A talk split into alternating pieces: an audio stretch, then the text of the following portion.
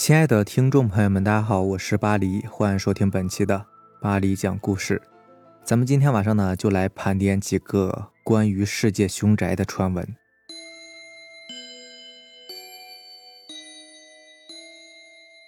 世界上呢，有很多的凶宅，背后啊，都会发生一些恐怖的灵异事件，比如著名的中国凶宅——北京朝内大街八十一号。而在国外呢，也有很多著名的凶宅。今天呢，咱们就来盘点几个。第一个呢是纽约海洋大道一百一十二号，在《时代周刊》上，纽约海洋大道一百一十二号曾被评为世界十大凶宅之首。而这一切都要从一九七四年的一天夜晚说起。当时二十四岁的迪福闯进酒吧，惊慌的大喊：“有人杀害了他的父母！”但是当人们跟随他来到家中的时候，看到的却是全家六口人全部被杀害。迪福接受了严厉的调查，终于承认是自己杀害了熟睡中的家人。但诡异的是，他辩解称，当时有一个响亮的男声在他耳边命令他杀人。法庭当然是不信的，所以还是判处了他故意杀人的罪名。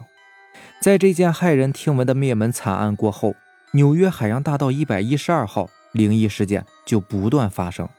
路兹夫妇搬进来二十八天，便被吓得是不得不搬走。据说啊，家中天花板。经常滴落绿色的泥巴，崭新的马桶呢也会突然变得黑漆漆的。还发现了一间设计图上不曾出现过的地下室。最诡异的是，路兹夫妇宣称他们曾经拍摄到过被杀害的小约翰·迪福的鬼影，被称为阿米蒂维勒鬼男孩，就出现在约翰的门前。但是当时房间并没有进入过任何小孩呀。后来还被改编成《鬼哭狼嚎》，成为畅销电影。在《招魂》中的驱魔师夫妇也是以路兹夫妇为原型的。第二个是温彻斯特神秘屋。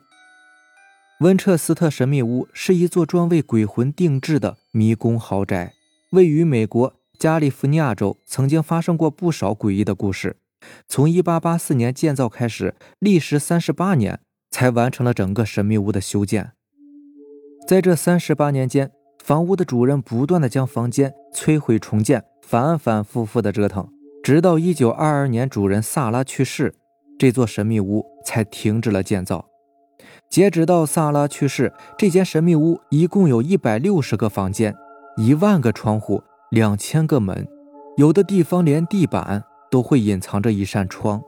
那这一切到底是为什么呢？其实温彻斯特是制作步枪的公司，在第一次世界大战中。温彻斯特步枪广泛运用于战场，可想而知，有无数的冤魂死于这个步枪之下。而萨拉作为获利最大的人，心中也自然是惶恐不安。当她的丈夫和儿子不幸身亡后，她更加的心神不宁，于是百般无奈，只能寻求预言家的帮助。于是预言家给出了一个提议，他说：“冤魂害怕装修的轰鸣。”于是从那以后啊，温彻斯特神秘屋就再也没有消停过。萨拉雇佣了十三个手艺人，付出三倍的工资，要求他们随叫随到。为了安心，他的大起居室就安了不下二百五十扇窗户，连天花板上都是窗户。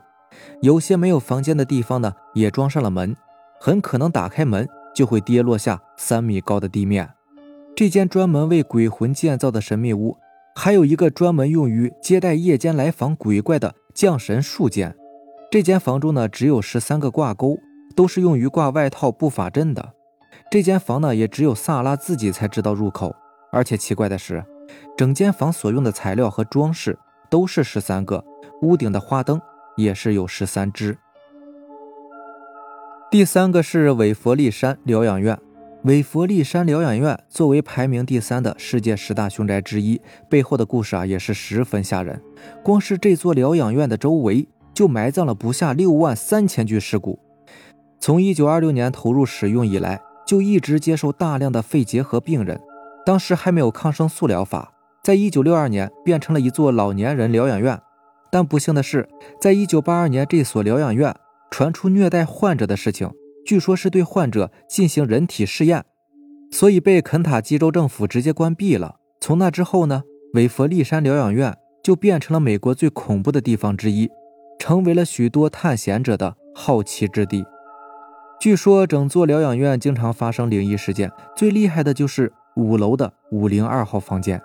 在这座房间里，经常会传出女人的哭声和尖叫声，因为之前呢有两名护士曾在这里自杀，一位是未婚先孕，而作为孩子父亲的院长却不想负责，护士便在这个房间上吊自杀了。另一个则是从这个房间的窗户跳楼自杀的，所以经常会有人看见这个房间的窗口有人站着眺望远方。第四个是康涅狄格州鬼屋，作为世界十大凶宅之一的鬼屋，也像纽约海洋大道一百一十二号一样，在发生灵异事件之后被改编成电影《太平间闹鬼事件》，这一下在美国掀起了巨大的轰动。据说，在一九八七年，康涅狄格州中部的一座绍辛顿城镇曾经发生过一件真实的恐怖事件。当时有一家人由于生活拮据。无奈搬进了这个城镇中闲置了许久的一间房子，生活了一段时间之后呢，他们便发现房子后面有一小块墓地，但这还只是一个开头。接下来发生了更为恐怖的事情，他们在房间的地下室发现了一间用来存放尸体的房间，柜子的抽屉中还存放着各种残缺的怪异的尸体照片。于是，在询问后才得知，原来在19世纪20年代。这里曾经是一座殡仪馆，至此之后呢，这一家人便开始受到各种诡异的超自然事件的困扰。据说，在一九八六年，斯勒德克尔夫妇和他们的四个孩子搬入了这间房子。由于他们的大儿子患病，选择这里是因为离医院比较近。他们租住的是楼下部分，但是在这之前，他们并不知道这里曾经是殡仪馆。直到他们搬入时，发现地下室有血液排水坑、棺材升降机等物品。这里本来是大儿子的卧室，但是在大儿子入住后不久，便开始产生恐怖的人格变化。他开始写令人不安的东西，还威胁要杀害父母，并且总是说自己能够看见一个穿灰色西装裤的男人和一个穿睡衣的小男孩。但是这对夫妇最初认为这一切都是药物产生的幻觉。可在大儿子搬出地下室后，全家人才开始感觉到整个房间的诡异变化。比如说，温度总是突然骤降，房间里时不时会弥漫着一股臭味儿。斯勒克德尔太太也总是感觉到有人拉扯她的头发。洗澡时呢，突然会有人用毛巾捂住她的面部，差点让她无法呼吸。还好侄女救了她。有时候还会莫名其妙的发现洗拖把的水变得血红。最后，斯勒克德尔夫妇。无奈之下，请来了驱魔师调查。据驱魔师的说法，房间里确实有不干净的东西。接着，消息越传越广，便受到了媒体的广泛关注。在《康州驱魔实录》中有记录，曾提到，后来驱魔专家晚上入住了这栋房子，准备调查真相时，听到停尸间拖动尸体的链子声，还有人走动的声音。但是住在隔壁的女邻居则气急败坏地说。他们都只是为了钱胡编乱造，声称自己什么声音也没听见。实际上，我们需要注意一点，在他们发现那个地下室用来存放尸体的房间之前，是什么情况都没有的。是在发现了之后，他们心里有一定的压力，日渐折磨之下产生的幻觉，以及因为幻觉做出的一系列举动。到底是疑神疑鬼自己吓自己，还是真的有鬼神作怪？恐怕。只有当事人自己知道了。好了，这就是咱们今天晚上要分享的故事了。如果你喜欢咱们的节目呢，就点个关注吧。如果你也有比较精彩的故事想分享给大家呢，可以关注我的微博“巴黎讲故事”，然后将你的故事发给我就可以了。行，那让咱们下期见，拜拜，晚安。